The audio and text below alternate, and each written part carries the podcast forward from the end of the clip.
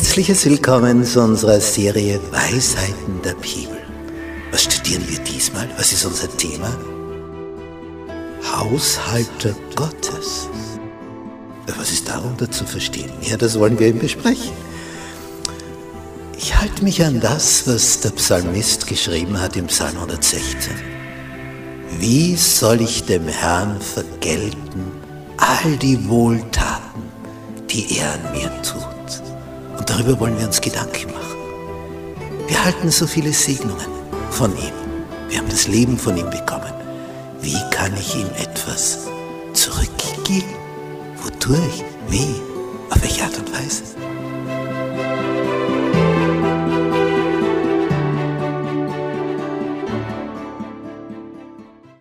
Gnade sei mit euch und Friede von Gott unserem Vater und unserem Herrn Jesus Christus. In unserer Serie Weisheiten der Bibel studieren wir das Thema Haushalter Gottes. Und hier die Lektion 10, zurückgeben. Unser Merktext für diese Woche, und ich hörte eine Stimme vom Himmel zu mir sagen, schreibe, selig sind die Toten, die in dem Herrn sterben, von nun an. Ja, der Geist spricht, dass sie ruhen von ihren Mühen, denn ihre Werke folgen ihnen nach. Ein Zitat aus Offenbarung 14, Vers 13.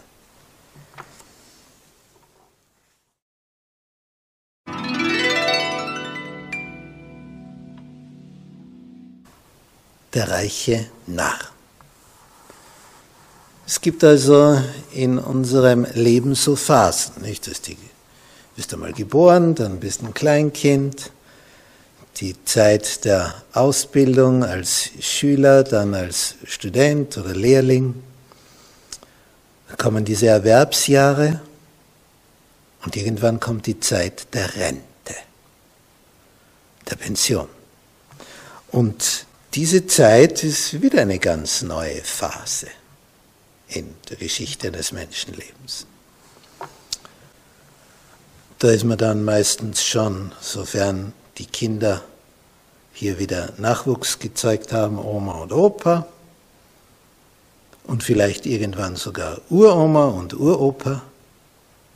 Aber wie schaut es aus mit den Finanzen? Und wir haben von Jesus eine Geschichte berichtet. Da ging es nämlich ums Erben. Da kommt einer und sagt zu Jesus, Meister, sage meinem Bruder, dass er mit mir das Erbe teile. Der war so offensichtlich nicht dazu geneigt, sondern dachte sich, allein will ich das Ganze haben. Und der hätte aber gern auch was und sagt Jesus, setz du dich doch ein. Wir haben das im Lukas-Evangelium Kapitel 12, Vers 13. Und Jesus zeigt dann seine Prioritäten auf. Mensch, wer hat mich zum Richter oder Erbschlichter über euch gesetzt? Also er lehnt es ab, sich hier einzubringen. Und dann spricht er zum Volk aufgrund dieses Ereignisses. Seht zu und hütet euch vor aller Habgier, denn niemand lebt davon, dass er viele Güter hat. Und dann erzählt er diese Geschichte. Und er sagte ihnen ein Gleichnis und sprach, es war ein reicher Mensch, dessen Feld hatte gut getragen. Und zwar besser als je zuvor. Und wie er das alles aberntet, merkt er, das hat gar nicht Platz in meiner Scheune.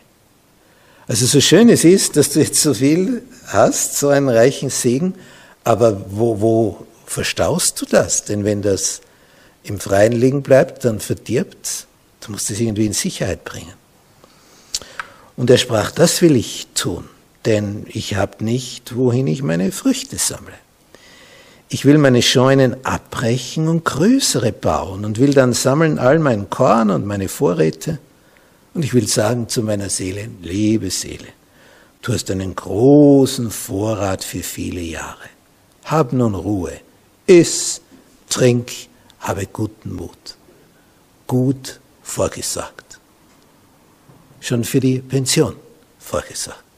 Hab nun Ruhe, iss, trink, hab guten Mut. Aber Gott sprach zu ihm, du Narr, diese Nacht wird man dein Leben von dir fordern. Und jetzt kommt die Frage, wem wird dann gehören, was du angehäuft hast? Also eins ist klar, dir nicht mehr. So geht's dem, der sich Schätze sammelt und ist nicht reich bei Gott. Darum geht's also. Bei Gott reich zu werden, indem wir ihm etwas zurückgeben von dem, was er uns ermöglicht hat, ein Leben lang anzuhäufen.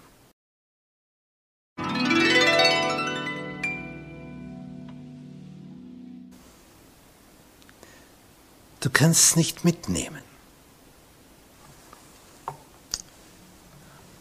Der Apostel Paulus schreibt an seinen Mitarbeiter Timotheus im ersten Timotheusbrief, Kapitel 6, und dort ab Vers 6.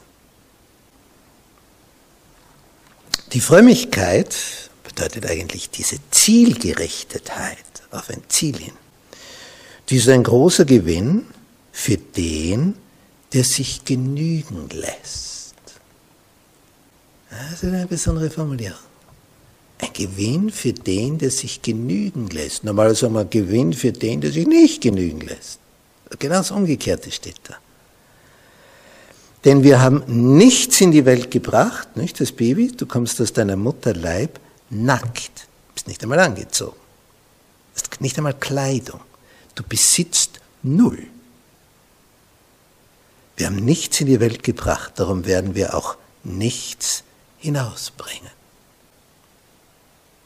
Wenn wir aber Nahrung und Kleider haben, so wollen wir uns daran genügen lassen. So nach der Devise, ist genug. Wir kennen das ja, wenn eine Dame vor einem Schrank steht und sagt, Schatz, ich habe nichts zum Anziehen. Wobei sie natürlich meint, sie hat nichts Neues, alles schon mindestens einmal getragen.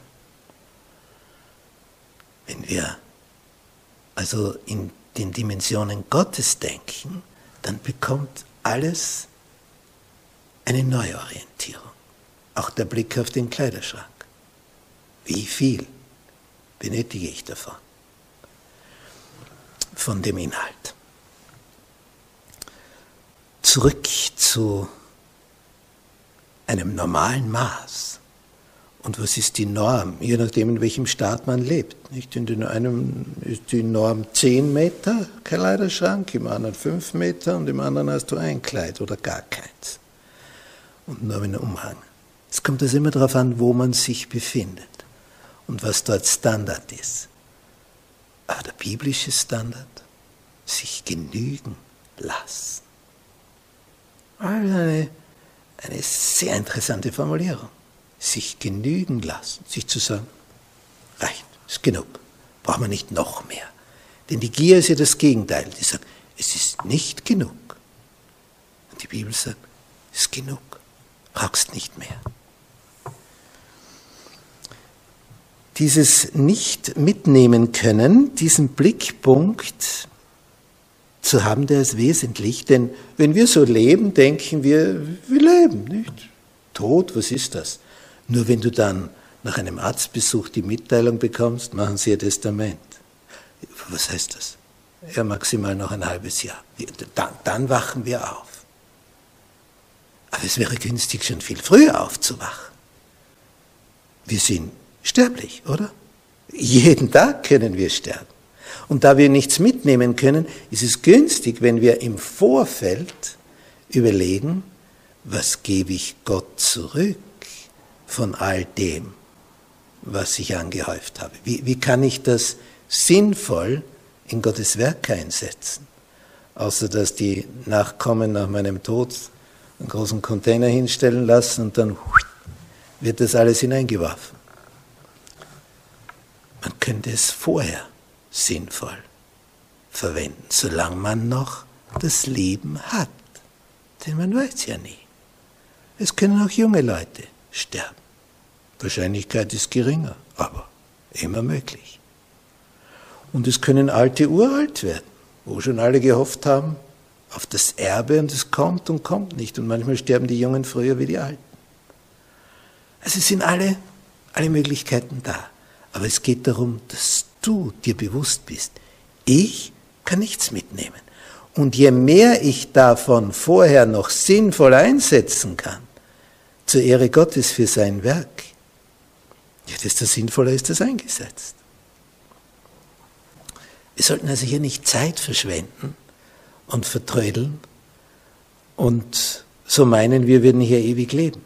Es kann schlagartig aus sein. Und wem wird dann gehören, was du angehäuft hast? Hättest du es vielleicht anders geplant gehabt? Dann halte dich jetzt an das. Nicht, dass du sagst, dann, dann. Wer weiß, ob es ein dann für dich gibt.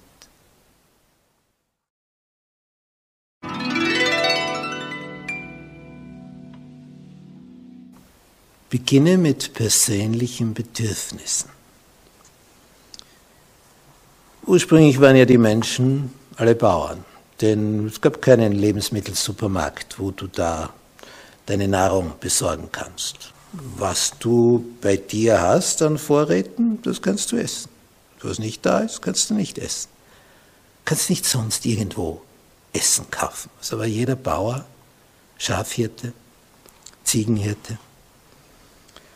Und daher sind auch viele Segnungen so formuliert. Nicht? Du wirst viele Schafe haben und die Herde wird sich mehren und der Ertrag deines Ackers, weil das ja das Ursprüngliche war. Es ging immer um Nahrungsbeschaffung. Wenn du die nicht hast, was hilft dir ein Auto, wenn du nichts mehr zum Essen hast? Was hilft dir ein Haus, wenn du nichts mehr zum Essen hast? Es gibt also primäre Bedürfnisse und sekundäre tertiäre. Das kommt dann hinten nach. Und wenn du was verwechselst, dann kann das schlimm werden. Da heißt es in Sprüche 27 und da in Vers 23, auf deine Schafe hab Acht und nimm dich deiner Herden an. Also kümmere dich um deinen Besitz. Denn Vorräte wären nicht ewig. Und auch eine Krone währt nicht für und für. Interessant, wenn ein König das schreibt. Auch eine Krone ist nicht ewig. Auch die wird abgegeben. Nicht? Man kann ja in so manchen Schatzkammern die Kronen von Königen und Königinnen bewundern, was da hinein investiert wurde. Aber es kommt für jeden König und für jede Königin die Zeit, wo dir die Krone abgenommen wird. Die wird nicht mit ins Grab gegeben und auch das würde dir nicht helfen. Kommt dann in die Schatzkammer für den Nächsten, falls er sie verwenden will. Für die Krönung zumindest. Weil diese Kronen haben meistens ein enormes Gewicht und sind nicht wer weiß wie gepolstert. Das kannst du also nicht lang auf dem Kopf tragen, ohne Kopfschmerzen zu bekommen. Es heißt hier weiter, ist das Gras abgeweidet und wiederum grün ist nachgewachsen und ist das Futter auf den Bergen gesammelt, dann kleiden dich die Lämmer. Nette Formulierung. Und die Böcke geben dir das Geld, einen Acker zu kaufen, wenn du die nämlich verkaufst. Du hast Ziegenmilch genug zu deiner Speise, zur Speise deines Hauses und zur Nahrung deiner Mägde. Wenn du Acht hast auf deine Herde, kümmere dich drum.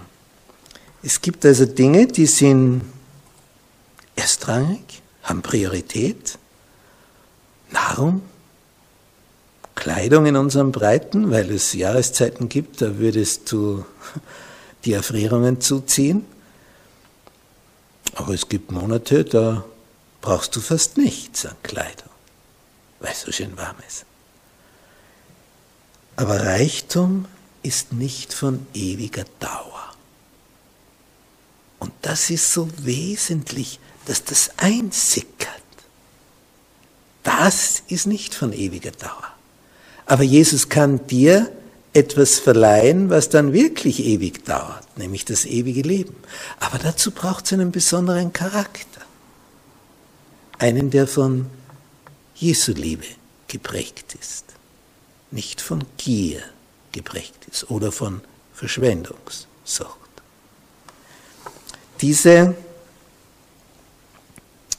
ganzen Verse wollen uns vermitteln, es geht darum, im Voraus zu planen nämlich was mit deinem Besitz geschehen soll, wenn er dir nicht mehr gehört. Denn sonst gibt es Regelungen. Das Erste, was dann gefragt wird, gibt es ein Testament? Ja, wenn nicht. Jetzt hättest du vielleicht, bevor du gestorben bist, einen Wunsch gehabt. Ja, das gebe ich einmal dafür. Hast du es fixiert? Hast du das schriftlich gemacht? Wenn es nicht fixiert ist, ja, dann gibt es staatliche Regelungen wenn du keine Regelung machst, macht der Staat Regelungen für dich. Ja, und willst du es dann denen geben, von denen du weißt, die werden es nur verbrassen und verschwenden? Hoffentlich hast du nicht solche Nachkommen. Willst du ihnen alles geben oder möchtest du dem Herrn etwas zurückgeben, was er dir ermöglicht hat, ein Leben lang anzuhäufen? Es ist gut, wenn wir rechtzeitig Voraus planen, was mit unserem Besitz geschieht, wenn es uns nicht mehr gibt unter den Lebenden.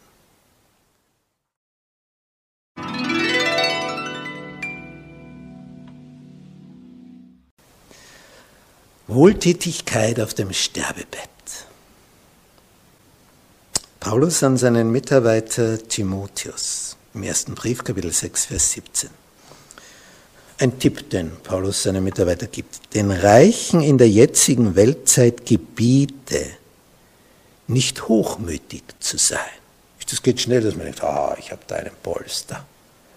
Mir geht's gut, ich habe Sicherheit. Wenn du stirbst, was ist dann? Welche Sicherheit hast du dann? Gebiete also den Reichen nicht hochmütig zu sein, auch nicht ihre Hoffnung auf die Unbeständigkeit des Reichtums zu setzen. Das kann auch schnell weg sein. Sondern worauf soll man setzen? Auf den lebendigen Gott, der uns alles reichlich zum Genuss darreicht. Was für eine Weisheit, die da aus den Gedanken des Paulus herauskommt. Im zweiten Korintherbrief, Kapitel 4, Vers 18 schreibt er, was wir für eine Haltung haben sollen. Da wir nicht auf das Sichtbare sehen, sondern auf das Unsichtbare. Äh, wie kann man auf Unsichtbares sehen? Ja, dass wir auf die Belohnung sehen in der ewigen Welt. Dass wir viel weiter schauen, als man jetzt sehen kann. Wir sehen auf das Unsichtbare, als ob es sichtbar wäre. In Sprüche 30, Vers 8 heißt es, Falschheit und Lügenwort, sein Gebet, entferne von mir. Das soll weg sein. Armut und Reichtum gib mir nicht. Das ist auch bedeutsam. Es geht also um die Extreme. Armut, na, wer will das? Reichtum, ja, das wollen viele, oder? Und der ist so weise geworden, dieser Salomo, dass er sagt, weder Armut noch Reichtum möchte ich haben. Dabei war der reichste aller Könige.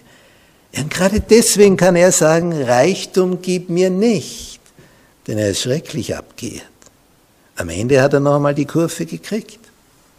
Aber dazwischen, Schrecklich, wo der gelandet ist, durch seine fremdländischen Frauen, die ihn verleitet haben, beim Götzendienst mitzumachen, Gelder auszugeben für die Statuen fremder Religionsgötter.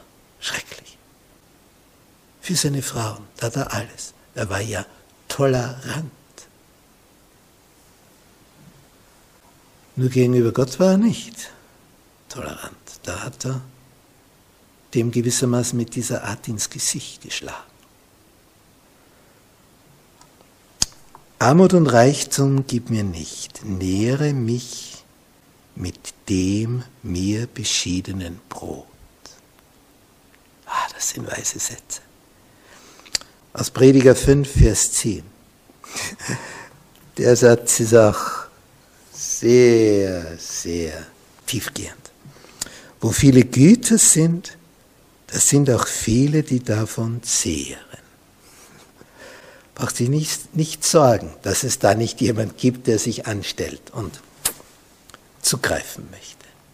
Wo viele Güter sind, sind auch viele, die davon zehren. Und meistens gibt es dann Uneinigkeit und Streit und Durcheinander, wenn es dann um die Aufteilung von so einem Erbe geht. Jeder möchte einen möglichst dicken Kuchen davon haben, dickes Kuchenstück. Geld kann so einen negativen Einfluss haben, dass dich das in den Ruin treibt und du des ewigen Lebensverlustig gehst. Nicht unbedingt wirtschaftlich in den Ruin, seelisch. Weil alles Dichten und Trachten nur in diese Richtung geht. Lass dich warnen. Hier ist eine Riesengefahr. Dieses Wohltätigsein auf dem Sterbebett, nämlich dieser Plan, dass man denkt, ja dann, wenn ich im Sterben bin, dann werde ich, weil dann kann ich sie nicht mehr verwenden, weil ich da nicht mehr runterkomme. Aber das ist nicht das, was Christus von seinen Nachfolgern erwartet. Die Wohltätigkeit sollte viel früher einsetzen. Nicht erst dann, wenn du es nicht mehr verwenden kannst. Viel früher.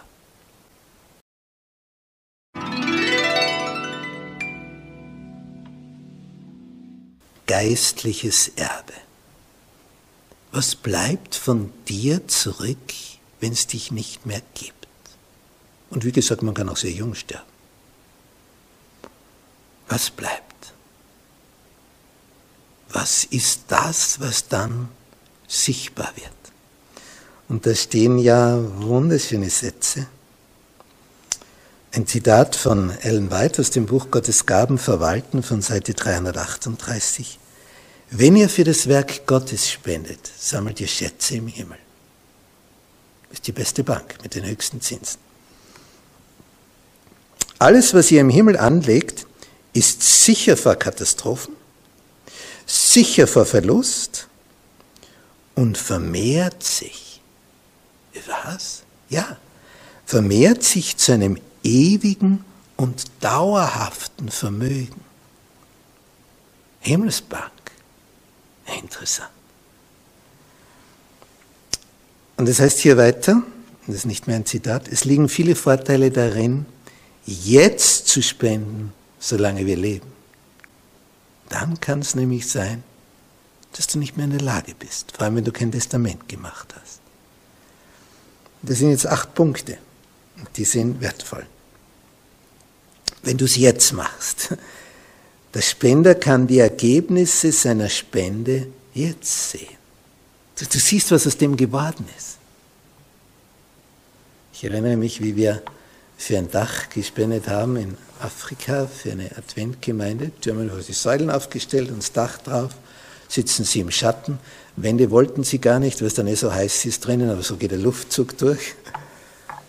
Und mit diesem Dach hatte also hier eine Gemeinde einen Versammlungsort. Da konnten jetzt Hunderte da drunter sitzen. Und wenn du dann so ein Foto siehst, wie du dich da freust, denkst du, schau, das hat jetzt mein Geld bewirkt. Sonst hätte ich mir halt vielleicht das wieder neu gekauft oder das wieder neu oder das. Und da hat jetzt eine Gemeinde Schatten und Schutz vor Regen. Was für ein Segen. Jetzt kann dort das Evangelium verbreitet werden, in einem viel besseren Ausmaß. Du kannst jetzt das Ergebnis deiner Spende sehen. Punkt 2. Der Dienst oder die Person kann jetzt profitieren, wo der Bedarf jetzt da ist, wenn du es jetzt gibst. Das Drittes. Nach deinem Tod gibt es keinen Streit mehr in der Familie, weil alles schon vorher geregelt ist. Punkt 4.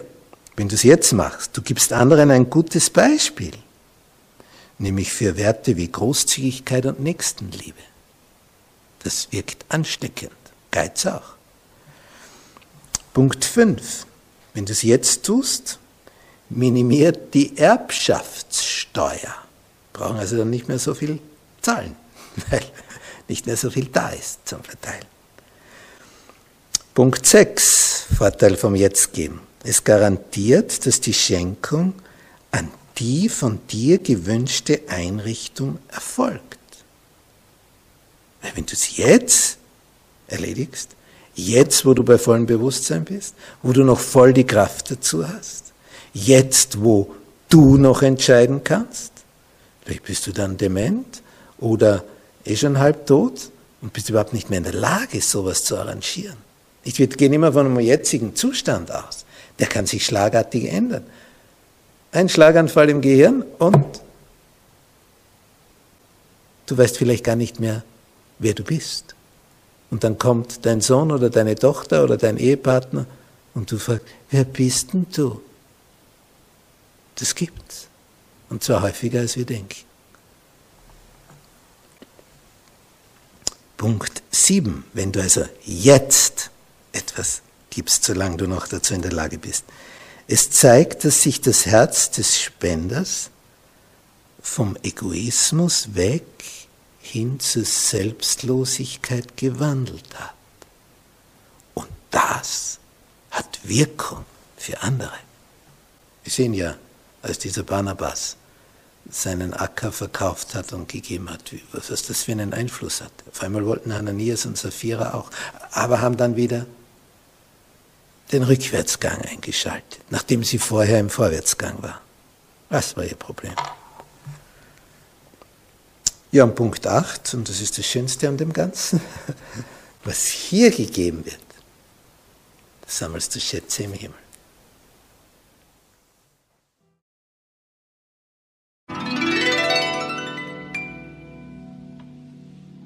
Zusammenfassung. Gib wieder den Blick aufs Foto frei.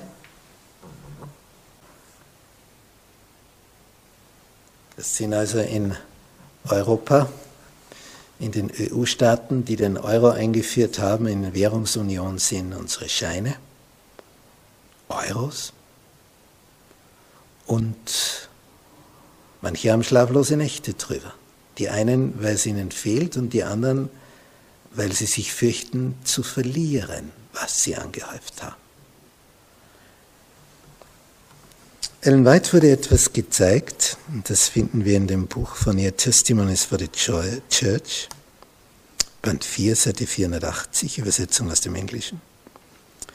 Das, was viele gerne bis zu ihrem Tod aufschieben, nämlich die Verteilung, immerhin so, jetzt gehört es noch mehr, nicht?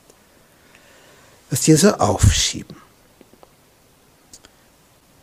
Das, was sie also bis zum Tod aufschieben, würden sie bei Lebzeiten tun, wenn sie wirklich Christen wären. Warum willst du es aufschieben? Kannst dich nicht trennen, nicht loslassen? Es würde dir helfen für deine Seele, für deinen Charakter. Wenn sie also wirklich Christen wären, würden sie sich und ihren Besitz Gott weihen. Und während sie als seine Verwalter handeln, nämlich als Gottesverwalter, hätten sie die Befriedigung ihre Pflicht zu erfüllen, indem sie ihre eigenen Testamentsvollstrecker werden. Interessanter Begriff. Du, du führst das aus, was sonst erst ausgeführt werden würde, wenn du es dann nicht vorher hergibst, sondern na, na nach meinem Tod. Ich, ich will es noch nicht loslassen. Aber wenn du es vorher machst, wirst du dein eigener Testamentsvollstrecker, bist dein eigener Notar. Und auf diese Art und Weise könntest du die Ansprüche Gottes selbst erfüllen, anstatt die Verantwortung auf andere abzuwälzen. Es kommt dir einfach aus dem, ja, noch, so, solange ich es habe, kann, kann ich noch vielleicht auch verändern, vielleicht wieder ein neues Testament schreiben, vielleicht will ich doch mehr für mich noch. Je schneller wir uns von dem vielen, was wir angehäuft haben, trennen, desto leichter ist es, hinüberzugehen in die Ewigkeit.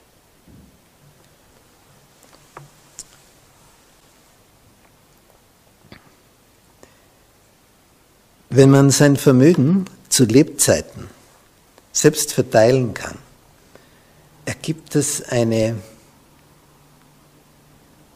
eine eigene Atmosphäre, nämlich dass man spürt, ich bin eine Last losgeworden. Denn insgeheim wissen wir natürlich, äh, wir, wir sollten das regeln. Und die allermeisten denken sich, ja, ich werde dann. Ja, vielleicht, vielleicht auch nicht. Ja, ich werde dann mein Testament schreiben. Ja, ich werde dann, ich werde dann dies und das. Ja, wenn du noch kannst.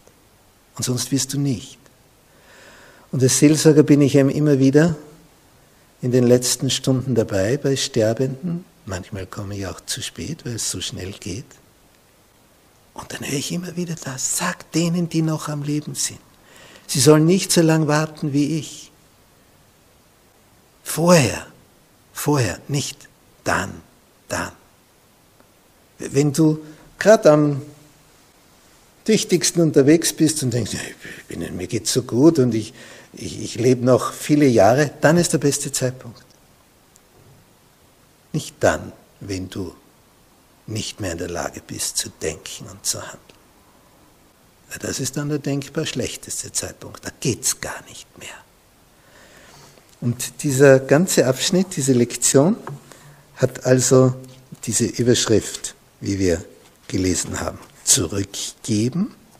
Und es sind Gottes Ratschläge für unsere letzten Jahre, dass wir rechtzeitig, da wir ja wissen, dass hier nicht ewig dauert, rechtzeitig die Dinge unter Dach und Fach bringen. Da lebt sich dann wesentlich angenehmer, weil du weißt, abgehakt, erledigt, muss es nicht mehr vor mir herschieben, ist in dem Sinne entschieden, wie ich es haben wollte. Und das ist immer das Feinste wenn es dann auch mit Gottes Anliegen harmoniert.